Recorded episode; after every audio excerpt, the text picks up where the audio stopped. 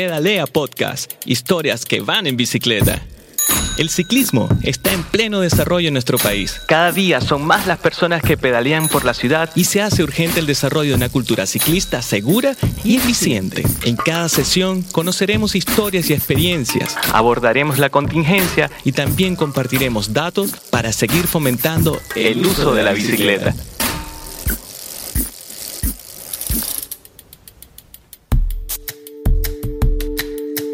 Hola, soy Miriam Salazar, directora de Pedalea.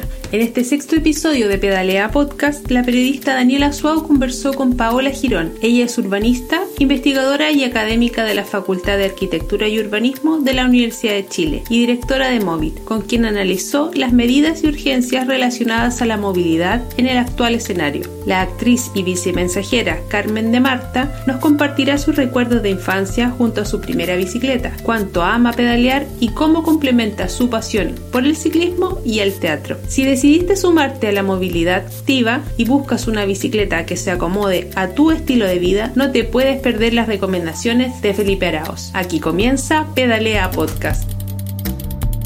En este nuevo capítulo le damos la bienvenida a una amiga de la casa, Paola Girón. Ella es urbanista, investigadora y académica de la Facultad de Arquitectura y Urbanismo de la Universidad de Chile y directora del Núcleo Milenio Movilidades y Territorios Móvil. ¿Cómo estás, Paola? Hola, Daniela, muy bien, gracias. Gracias por la invitación. Paola, Queremos comenzar preguntándote cuál es tu análisis. Nos encontramos actualmente en el inicio de lo que va a ser el desconfinamiento y el Ministerio de Transportes y Telecomunicaciones ha dado a conocer una diversidad de medidas para diversificar las opciones de transporte y reducir los riesgos de contagios por COVID-19. Algunas de estas son los 109 kilómetros de pistas solo bus en 18 comunas de la región metropolitana y la propuesta para diferir horarios laborales con el objetivo de evitar aglomeraciones durante las horas puntas. ¿Cuál es tu evaluación? Sí, yo creo que es fundamental estas medidas que se están, que se están eh, empezando a implementar. Yo creo que estas, varias de estas debieron haber sido implementadas hace por lo menos cuatro meses, eh, porque hay muchas personas que se han seguido moviendo eh, y yo creo que hay varias fuentes de contagio en los momentos en que se sale a la calle. Entonces, creo que son muy importantes, que es relevante ponerlas ahora y ojalá que se implementen muy pronto y ojalá que se implementen antes del plebiscito. Entonces, yo creo que hay un trabajo importante que realizar en las próximas semanas en los próximos meses, eh, sobre estas implementaciones de medidas. Y ojalá que algunas de ellas, porque es una inversión importante, em, algunas de ellas em, se van a volver permanentes. Estas son medidas temporales, son pinturas de calle, son hay, distanciamientos eh, y en algunos casos, eh, con lo que tenemos la experiencia en América Latina, muchas veces estas intervenciones temporales se van a volver permanentes. Entonces, yo creo que es un llamado bien interesante y lo hemos hablado con distintos municipios eh, de aprovechar estas, estas medidas que se van a implementar para poder hacer los catastros de las necesidades que se tienen en cuanto a veredas, a eh, calzadas que están, que son, que son, que, donde se pueden incorporar eh, ciclovías, eh, lugares donde estas, estas em, rutas de solamente buses también que se puedan implementar, modificar la prioridad que se le da al automóvil en términos de, de vías em, unidireccionales, hay distintas cosas que se pueden hacer, pero que puede ser una oportunidad para los municipios de detectar y hacer diagnósticos de dónde están estos espacios em, que requieren eh, mayores medidas de distanciamiento. Y en ese sentido es importante entender los trayectos que realizan las personas, no solamente puntos en la ciudad, sino trayectos completos. Es decir, que en algunos casos Em, por ejemplo, es desde el momento que se sale de las casas, donde están las veredas que son muy angostas, eh, donde están los paraderos, eh, donde están los accesos a, los, a los, metros, eh, no solamente los buses, sino todos los trayectos donde las personas se mueven, es importante considerarlo en el distanciamiento, porque es en esos momentos de acceso donde se va a producir el atochamiento y es ahí donde hay que marcar las, las distancias, que va a ser muy complejo en general, pero yo creo que hay que ponerlas también pensando en el plebiscito que viene el 25 de octubre, que es fundamental que estas medidas estén todas puestas, todas instaladas para que la gente pueda salir a votar. Paola, ¿conociste, por ejemplo, el plan Agustinas en el centro que precisamente quitó una pista a esta calle, ¿no? que recordemos que en varios tramos de ella se utilizaba para descarga de vehículos que llevan carga para proveer a los locales de la zona y que precisamente busca que esa pista sea para que las personas puedan caminar. Eh, ¿Necesitamos más vías de este tipo en otras comunas? Eh, bueno, es que se viene, yo, creo que todas estas medidas se viene, eh, no, queda claro, a mí no me quedó tan claro por los anuncios en qué comunas se van a implementar todas estas iniciativas a nivel nacional, porque estas no son solamente medidas para la región metropolitana, sino que son medidas a nivel nacional. Eh, entonces, yo creo que, y más, todas las ciudades no son iguales a Santiago, todas tienen situaciones distintas.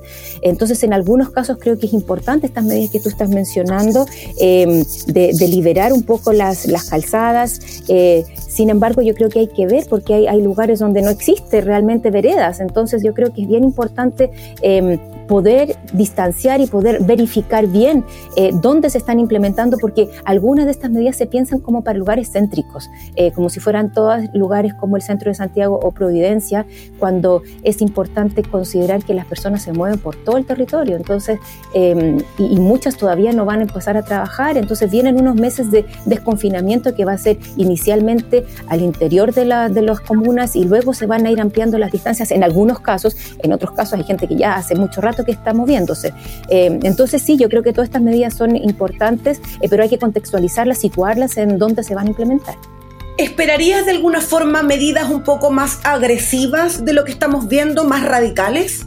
Eh, si esperaría, yo creo que no van a haber muchas más, medidas, pero yo creo que es importante. El Ministerio de Obras Públicas tiene un plan importante de inversión, sobre todo para activar el empleo. Eh, y yo creo que muchas de estas medidas, ojalá que se contemplen en volverlas permanentes en función del presupuesto del Ministerio de Obras Públicas, porque este presupuesto del eh, Ministerio de Transporte. Entonces, son, son, eh, son pocos recursos para el, para el gasto que tiene intervenir el espacio público. Entonces, en ese contexto, creo que algunas de las medidas que se están poniendo eh, habría que pensarlas a largo plazo en función del Ministerio de Transporte. Entonces, yo creo que eso, eso, eso sería muy relevante de, em, de contemplar cuáles de estas medidas son temporales de aquí a los próximos tres, seis meses y cuáles de estas medidas van a ser eventualmente permanentes. Por ejemplo, eh, algunas ciclosendas que podrían volverse permanentes, algunas eh, vías exclusivas de buses que podrían volverse permanentes, eh, porque yo creo que aquí hay que privilegiar mucho el transporte público y el transporte en bicicleta y la caminata, aunque las personas tienen susto, entonces también quieren andar en autos solos, pero hay que buscar las medidas para que las personas se sientan lo más seguras estando en el espacio público. Paola, desde ese punto de vista podemos darle un rol mayor entonces a lo que será la movilidad activa en el futuro de nuestras ciudades, pensando de que ya estamos hablando no solo de medidas temporales, ¿no? sino de medidas en el largo plazo.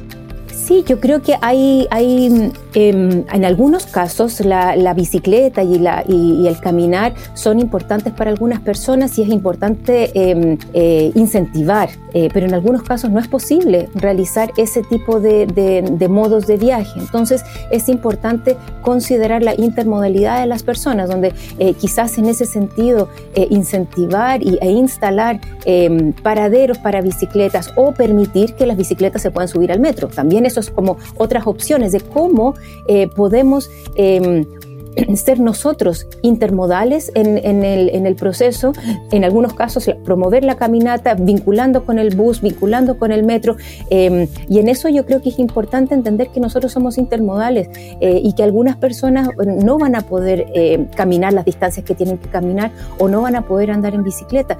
Em, algunos sí, pero no todos, y la mayoría de las personas, sobre todo pensando en las ciudades, en regiones eh, o lugares donde llueve mucho, em, hay, hay dificultades para, para este, esta movilidad activa. Entonces, yo creo que se complementan, no es que una eh, pase por encima de la otra, pero sí sería importante empezar a aprovechar esta instancia em, para hacer medidas que vayan hacia lo colectivo y no lo individual en términos de promover eh, el uso de bicicleta, por ejemplo, el uso de transporte público por sobre el automóvil. ¿Qué otras medidas dentro de este ámbito de la intermodalidad te gustaría que se implementasen o, sientes que faltó en este plan de medidas que ha contado el ministerio? Yo creo que hay algunas que tienen que ver no solamente con que yo individualmente soy intermodal, sino que yo soy además interdependiente. Es decir, que yo no viajo sola. Eh, muchas veces y muchas de, las, de los viajes que nosotros hacemos, y eso hemos hecho varios estudios que dan cuenta de eso, tienen que ver con que yo voy a dejar a los niños al colegio o, estoy a cargo. Y sobre todo en lo que nos ha tocado en esta pandemia, eh, muchas personas eh, viajan con otros y vamos a tener que viajar con otros porque se viene una avalancha de médicos, de muchas gestiones, de muchos trámites que no se han hecho. entonces vamos a tener que trabajar em, en cómo nosotros viajamos en conjunto o acompañados más que solos y cómo estas decisiones de movilidad son interdependientes y tienen que ver con la gestión del hogar, la gestión de la, de la vida en general. Entonces, eh, puede que yo no vaya a ir al colegio con mi hija la próxima semana, pero eventualmente voy a tener que realizar muchos viajes en conjunto y, actualizarme muchas cosas que están pendientes. Yo no he ido al médico, ni al dentista, ni, ni varias cosas, ni pagos, ni, ni muchas gestiones, no he visto a mi familia. Entonces, ¿cómo va a suceder eso? Que la movilidad no es individual, sino que está conectada con las otras cosas que hacemos.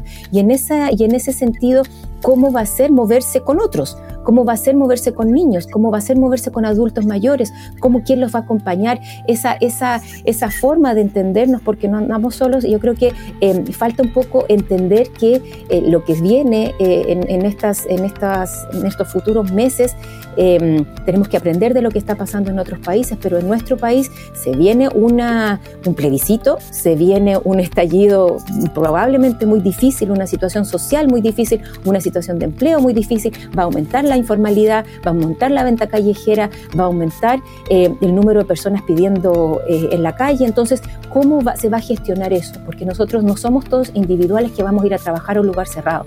Em, lo que se viene va a ser complejo y, tengo la sensación que no se está entendiendo em, porque no hemos salido. Entonces, cuando empecemos a salir, nos va a evidenciar la cantidad de personas que están viviendo en la calle, la cantidad de personas que van a estar pidiendo em, todos los emprendimientos informales que van a suceder. Entonces, ¿cómo va, vamos a interactuar en esa vinculación eh, y volvernos a ver? Entonces, eh, eso va a ser interacción con otros y esas medidas no están tan claras. Se ha hablado de abrir los malls, de abrir, pero no de cómo vamos a interactuar y el miedo que va a tener eh, algunas personas en enfrentar al otro. muchas medidas de horario yo creo que son importantes reconocer y en eso se requiere gestión con los privados. Es decir, no es solamente el Estado y el sector, público el que tiene que eh, ejercer medidas, sino que es en diálogo con los privados de horarios de apertura, de eh, días que sí se trabaja, días que no, eh, ampliación de jornadas, todo eso se tiene que hacer en conjunto con, con, el sector privado, no es, no es solamente el sector público que tiene que implementar medidas. De alguna forma lo que yo siento que falta, y me gustaría saber tu opinión, que tiene que ver un poco con lo que estás diciendo, ¿no? Que tal vez es una mancomunión de los distintos ministerios, porque cuando, por ejemplo, hablamos de los horarios diferidos, no hablamos de los horarios diferidos solo en el transporte, hablamos de los colegios, de los lugares de trabajo, entonces de alguna forma deberían ser medidas integrales para que, por ejemplo, medidas como el horario diferido funcionen. Sí, nosotros desde, desde el principio de la pandemia hemos dicho eso, que aquí se están tomando medidas sectoriales, es decir, se toman las medidas de salud por un lado, por otra las de transporte, por otra las de empleo, por otra parte las de educación, cuando todas nosotros en nuestra vida cotidiana juntamos todos esos ámbitos de la vida. Entonces, yo además de eh, protegerme por el tema de la pandemia, tengo que cuidar a mis hijos, tengo que ir a trabajar, eh, tengo que ver si van a ir o no al colegio. Entonces, hay una serie de relaciones que nosotros con nuestros cuerpos unimos en la ciudad. Sin embargo, las políticas públicas em, y, las decisiones no están tomadas eh, de manera integral. Entonces, las medidas de transporte tienen que estar vinculadas a las de obras públicas, de desarrollo social. Eh, mira ahora que la gente tiene que salir ahora a ver el tema del 10%, eh, es evidente que tienen que salir. Entonces, ¿cómo se vinculan estas medidas em, de, de tomas de decisiones individuales con las medidas intersectoriales que se están haciendo? Y aquí hay un proceso importante que no ha habido en Chile de educación y de, de comunicación de cómo se vinculan estas medidas, cómo se unen en las medidas de trabajo, eh, las, las, decisiones que vamos a tener que tomar en términos laborales. Hay mucha gente que puede que a mí me permitan volver a trabajar, pero ¿con quién dejo a mi hija? Eh, si no tengo, no va a eh, poder ir al colegio, no puede venir alguien a trabajar a cuidarla, no tengo, no pueden ir con mis padres tampoco. Entonces, ¿cómo va a ser eso, eh, esa, esa vinculación? No es solamente una decisión laboral, sino que son muchas decisiones que se tienen que tomar en conjunto. Obviamente son complejas y no se espera que el Estado las resuelva todas, pero tiene que ser en diálogo y sobre todo en comunicación importante a la ciudadanía de que se entiende lo que estamos viviendo, que uno que, eh, que, las autoridades entienden la complejidad que vamos a empezar a atravesar a partir de las próximas semanas, que son decisiones complejas y que hay que cuidarse, que hay que seguir cuidándose y sobre todo seguir usando eh, todas las protecciones sanitarias a la vez eh, de todas las otras medidas. Entonces, a nosotros eso, eso no, nos preocupa. El desafío del plebiscito es gigante y tenemos dos meses para prepararnos para eso y, nos falta, nos falta harto en términos de una comunicación por parte de, las autoridades que digan estas son las medidas que vamos a ir implementando de a poco, em, pero, pero vinculadas entre sí para llegar a una posibilidad de estar juntos en el espacio público. Paola, tocaste un tema que lo conversamos en el encuentro Pedalea en el que participaste, que es esta perspectiva de cuidado en la ciudad, ¿no? en la planificación de las ciudades. Tenemos que comenzar a pensar en una perspectiva permanente respecto a las ciudades del cuidado. Sí, yo creo que yo espero, ah, yo creo que algo que nos ha develado toda esta crisis a nivel mundial, no es solamente en, en Santiago, no es solamente en Chile, esto es algo que está sucediendo a nivel mundial. Eh, que la forma en que nos venimos relacionando con, con, el territorio, sobre todo con el planeta, sobre todo, requiere de formas importantes de modificación. En el ámbito de la ciudad, nosotros, eh, la ciudad está pensada como para producir y para producir más y para que la ciudad sea un más negocio eh, para algunas personas. Yo creo que hay que cambiar esa, esa actitud o esa, esa forma de pensar en la ciudad para producir y cambiarla hacia una mirada a la ciudad para cuidar, para cuidarnos. en un contexto donde hemos visto que las autoridades no nos están cuidando, no nos cuidaron para la pandemia, no nos están cuidando para el nivel de pobreza que estamos enfrentando, no nos están cuidando para el nivel de complejidad social que vamos a tener que vivir en los próximos meses. Entonces, ¿cómo volcamos la forma en que pensamos la ciudad hacia formas más eh, cuidadosas con, con, el territorio, con el medio ambiente, pero también cuidado colectivo eh, de la ciudad. Es decir, cómo, no solamente en términos de cómo yo cuido a los niños, pero esto implica jardines infantiles, todo el sector de cuidados que tiene que ver con la recolección de basura, eh, con, con, el cuidado con los árboles, con todo el sector salud, todo el sector, todos los sectores que tienen que ver con la reproducción de nuestras vidas son en general pensados como sectores secundarios no principales. Y yo creo que hay que dar vuelta la forma en que pensamos sus territorios y poner en el centro los cuidados, cómo nosotros eh, tenemos que cuidarnos y volver a socializar eso, es decir, que el Estado se tiene que hacer cargo y no yo de manera individual, independiente, veo cómo soluciono el cuidado de mis hijos, sino cómo el Estado y todos nosotros colectivamente empezamos a cuidarnos, eh, buscar formas de cuidar a los niños de manera colectiva, formas de cuidar a los ancianos, forma de cuidar a los enfermos, forma de cuidar eh, el territorio, eh, todo, todo, lo que estamos viviendo. Entonces, para nosotros las personas que recolectan basura no son la primera necesidad y son fundamentales para poder eh, vivir hoy en día. Entonces, hay alto de eso, de dar vuelta eh, la ciudad para la producción hacia la ciudad para el cuidado. Y en eso estamos trabajando harto en términos conceptuales, pero eso requiere repensar la economía eh, y repensar si podemos seguir en el planeta si no nos cuidamos, si no cuidamos cómo nos reproducimos. Y aquí también das con otro tema que me parece interesante abordar, que tiene que ver con el tema del hacinamiento porque precisamente lo que sabemos es que una vez que el virus llega a aquellas poblaciones con menores recursos, ¿no? Y que viven en condiciones de hacinamiento, fue un caldo de cultivo automático.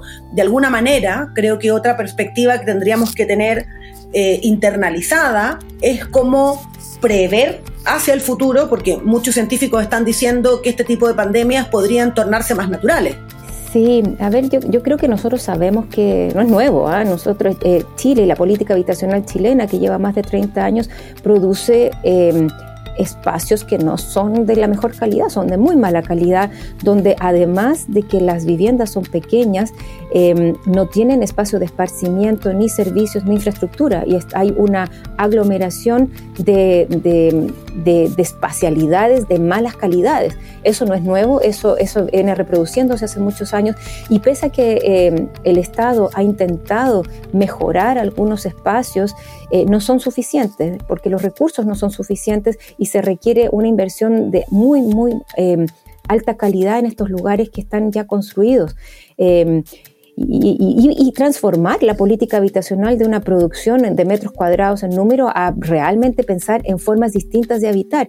Eh, porque en algunos casos el hacinamiento no, sería tanto problema eh, si es que están las condiciones em, de habitar en conjunto. Es decir, muchas de, estas de las familias que están de allegadas desean vivir cerca a sus, familiares y desean vivir en áreas más centrales. Eh, sin embargo, las ofertas de vivienda no, son de calidad y están localizadas en lugares que las personas no necesitan.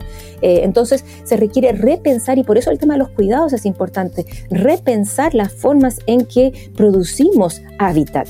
Eh, la forma en que producimos y reconocemos las formas de habitar, que quizás no va a ser vivienda masiva, sino va a ser otras formas de construir territorios. Eh, y para eso nos falta mucho y, se requiere una reformulación de la política habitacional chilena de pasar de construir números de viviendas a construir territorios habitables y, territorios para las ciudades que cuidan. Eh, eh, en eso es, es, un, es una es una mirada que no es solamente a nivel de producción de números de viviendas, sino de espacios públicos, de infraestructuras, de servicios, eh, de, muchas dimensiones eh, y de espacio público también. Precisamente en el podcast anterior hablábamos con Carlos Moreno desde París, Francia, y él hablaba de este concepto de más allá de una ciudad inteligente, una ciudad más humana.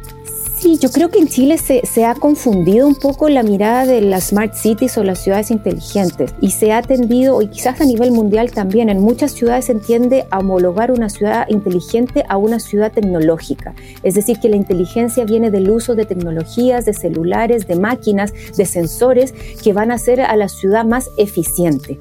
Sin embargo, eh, yo participo en el, en el directorio de, de C. Santiago en, en Corfo y la Intendencia y algo que hemos discutido mucho es que la inteligencia no tiene que ver necesariamente con más tecnología, sino sobre todo de reconocer la inteligencia y los conocimientos de la ciudadanía.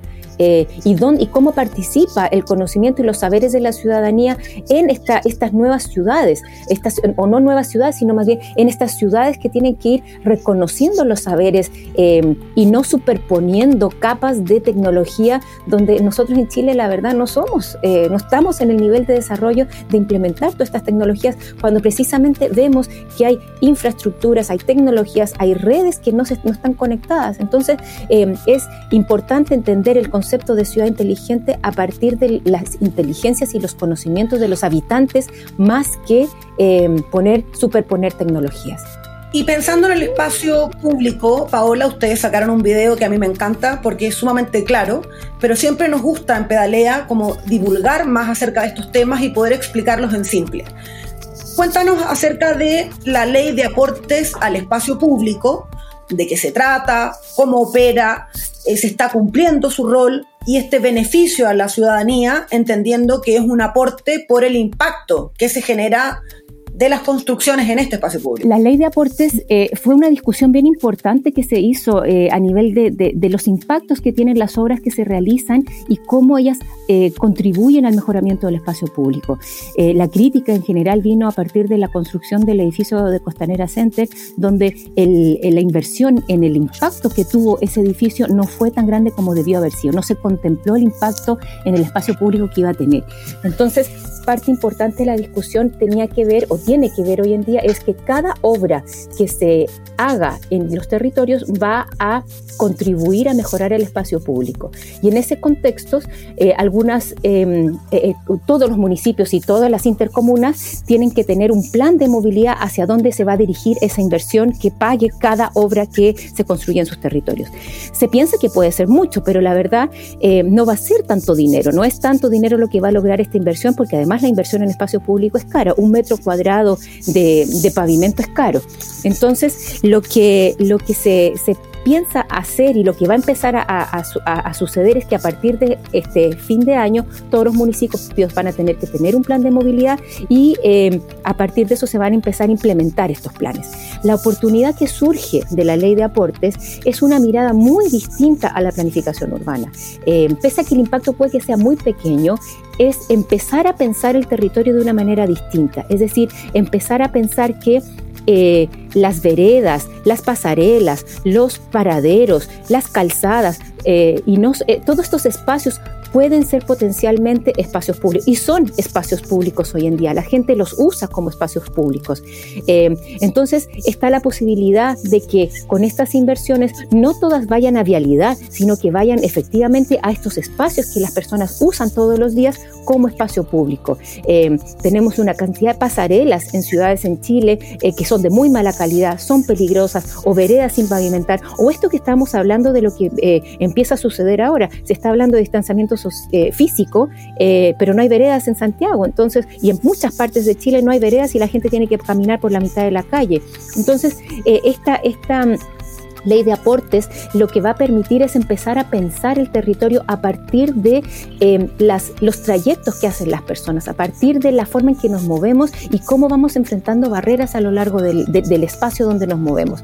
Eh, entonces yo creo que es una oportunidad importante, pese al que, no va a transformar toda la planificación urbana, pero es una forma muy distinta de empezar a pensar el territorio. Y los municipios tienen dos opciones, o empiezan a repensar sus territorios y empiezan a, partir, eh, a pensarlos a partir de la experiencia de los habitantes y cómo ir viendo las barreras que van enfrentando, o siguen haciendo lo mismo que antes y van a hacer una cartera de proyectos, em, no sé, de mejorar solamente las calzadas y las calles, cuando realmente puede ser una oportunidad para mejorar eh, de manera significativa el espacio público en los territorios. Esperemos que sea lo, tu buen augurio y que esto sea realmente una oportunidad para repensar nuestros espacios públicos. Muchísimas gracias, Paola, por esta entrevista. Muchísimas gracias a ti, Daniela. Nos vemos. Mi primera bicicleta.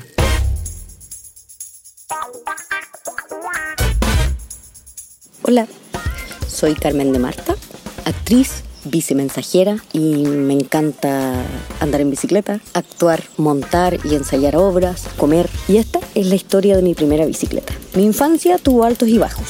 Tuve cáncer cuando chica, lo que hizo que cuando ya estuve sana quería hacer todo lo que no había podido hacer cuando estaba hospitalizada. Mis mejores recuerdos los tengo jugando en la plaza de mi pasaje con los vecinos, de todas las edades. Jugábamos de todo y en verano nos quedábamos hasta la noche jugando sin parar. Cuando chica quería ser ingeniera civil, actriz y chef. Ahora soy actriz y media cocinera, así que estoy orgullosa de ser lo que quería hacer cuando chica. Mi primera bicicleta fue una Bianchi amarilla oro. Mi papá me enseñó a andar con rueditas primero y después se las sacamos. Y ahí hizo eso de tomarme el sillín mientras yo mantenía el equilibrio y en alguna me soltó. Y yo me di cuenta que estaba pedaleando sola y después entré en pánico y me caí. Y esa es como mi primera caída en bicicleta y uno de mis primeros desengaños. Em, he tenido varias bicicletas, han llegado y se han ido de mi vida. Tuve una híbrida con la que viajé por el sur, una rutera que me encantaba, pero la vendí para irme al viaje al sur y me hice una single speed, la primera que me hice, pero no me la hice em, con tanto presupuesto, entonces como que no me quedó bien, deporte al menos, como que no, no fui bien asesorada tampoco. Y después, como hace siete años, me mandé a hacer una bicicleta a medida a Spartan. Y esa ha sido mi bicicleta preferida, preferida. No confiamos, creo que la una en la otra. Y me encanta que es solo mía. Amo moverme en bici por la ciudad. Me siento segura la mayor parte del tiempo. Me gusta moverme por calles que conozco, aunque no sean las más rápidas. En general no ando rápido, a menos que sea un día de esos donde ando compitiendo conmigo misma. Y las condiciones del tráfico y todo lo permiten. Em, amo la autonomía que me da. El tiempo de transporte solo depende de mí. Eso para mí es esencial. Em, a la bici mensajería llegué porque una amiga me recomendó eh, que probara suerte y me pareció un trabajo que se, se insertaba en mi rutina semanal de muy buena manera, porque normalmente tengo muy ocupadas las tardes y las noches eh, ensayando o con funciones de obra, entonces esto era una manera muy rentable y, satisfactoria emocional y corporalmente de ocupar las mañanas. Me encanta eh, la bicimensajería, eh, pertenezco a una cooperativa que se llama Pantera Courier, em, hace casi un año me invitaron a participar y acepté encantada. En este tiempo de pandemia me encanta que podamos ser quienes transportamos cosas que le manda una mamá una hija, flor de Bach, libros, como objetos que son preciados hoy, ahora con pandemia. Em, creo que siempre hay un peligro de moverse, transportarse en cualquier medio que sea. Em, tal vez, claro, la bicicleta va muy expuesta, pero creo que siempre va a ser mejor y más seguro que todo dependa de ti, como que tú manejes y no estar a merced de otra persona que maneja y que tú no, no tienes idea del criterio. Y claro que uno se cae y sufre a veces andando por la ciudad, pero uno aprende y es más rápido que lenta el aprendizaje. Creo que uno aprende a mirar distinto, a escuchar y a estar más atenta y prever y anteponerse a cualquier situación que pudiera llegar. Y claro, también está la gravedad siempre para recordarte que existe a pesar de lo que tú creas. Y a veces es bueno reconciliarse también con el, con el suelo. Entonces, en especial a, a las mujeres que, que, tienen miedo de subirse a una bici y andar por la calle o, transportarse de esa manera, tomarse las cosas con tiempo, estar atenta y fluir con el tráfico y empoderarse de ese lugar también y tomarse el lugar de la calle. No como irse muy cuneteada porque así te van a cuidar más, no, tomarse el pedazo de calle y que, que convivamos todos los que, los que pertenecemos a la calle. Somos eh, fuerza también y somos muchas. Eso, que estén muy bien. Gracias. Tips para los nuevos pedaleros. Hola, soy Felipe Araos, ciclista e integrante de la agrupación Pedalea por la Calle. En este episodio te entregaré algunos consejos para que puedas elegir la bicicleta apropiada a tus necesidades. Al igual que la ropa, por ejemplo, las bicicletas tienen diferentes tallas. Existen varias formas para calcularla en base al tipo de bici las medidas de tu cuerpo, específicamente tu estatura, el largo de tu antebrazo y del tiro. Eh, también debes tener en cuenta que aunque existen tablas de equivalencia, las distintas marcas y modelos tienen importantes diferencias que son tan o más importantes que la propia talla. Eh, sí o sí hay que probarla. Eh, pero para una persona adulta recomiendo usar bicicletas con ruedas de aro 26 en adelante. Por ejemplo, si le va a usar para, la calle, hablando de bicicletas de, pista, de ruta, urbana, de paseo, que son ya bicicletas para, gente adulta. Eh, claro, que no sea para uso deportivo, porque ahí entran otro detalle en juego, que podemos analizarlo más adelante. En el mercado hay una gran variedad de modelos de bicicletas de paseo de ruteras, mountain bikes, fixies, híbridas, eléctricas, plegables y un gran etcétera. A veces la bicicleta que te encanta por su estética no es la más apropiada a tu cuerpo y al uso que le darás. En mi opinión, una bicicleta urbana tiene que ser práctica y cómoda, que se acomoda a tu estilo de vida y te permita disfrutar tus traslados. Eh, hay distintos tipos de bicicleta, como lo mencionaba recién. ¿ya? Por ejemplo, si estás pensando en una mountain bike, ten claro que una mountain bike, como lo dice su nombre, es para el cerro, para, para andar, para la montaña. Para la ciudad no es necesario usar ese tipo de bicicleta, pero claro, si vas darle un uso híbrido, si pretendes ir a un cerro, por ejemplo, andar fuera de,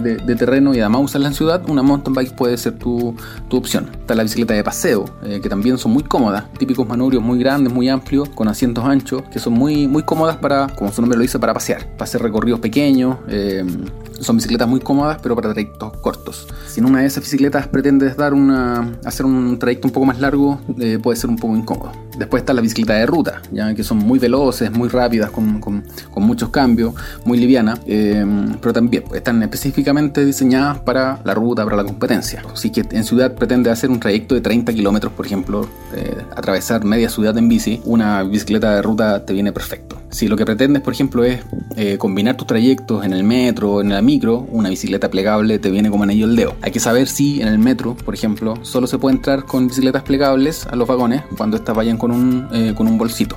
es parte del reglamento del metro. La que yo ocupo y la que yo recomiendo es una bicicleta de una velocidad, eh, una bicicleta sin cambio. Son unos híbridos que han, que, se han puesto de moda el último año, que viene de un, marco de ruta, de estas típicas pisteras, y que no tiene cambios. Pero sí para ciudad puede ser una bicicleta urbana y sí, una bicicleta urbana debe ser lo más simple posible y una bicicleta sin cambios para Santiago, por ejemplo. Vuelvo a reiterar como el capítulo anterior que mi, opinión puede ser un poco centralista, pero desde mi experiencia viviendo en Santiago, eh, recomiendo este tipo de bicicleta. Además que Santiago hay poca pendiente, claro, ya llegando un poco al sector eh, oriente de Santiago, eh, pasando tal vez un poco Vespucio, la pendiente puede ser un poco más inclinada, pero en general Santiago es una ciudad con poca pendiente. Entonces una bicicleta sin cambios viene perfecto. Porque este es uno de los puntos importantes, una bicicleta tiene que acompañarte a diario. Si, es muy compleja para salir de panas cotidianas, eh, por ejemplo, eh, también te puede generar algún dolor de cabeza. Tienes que irte por lo simple, por lo cómodo. Y eso, en mi opinión, siempre recomiendo bicicletas de una velocidad. Espero que alguno de estos consejos te sirva para aclarar tus dudas y nos vemos en la próxima. Soy Felipe Araos y te invito a pedalar por la calle.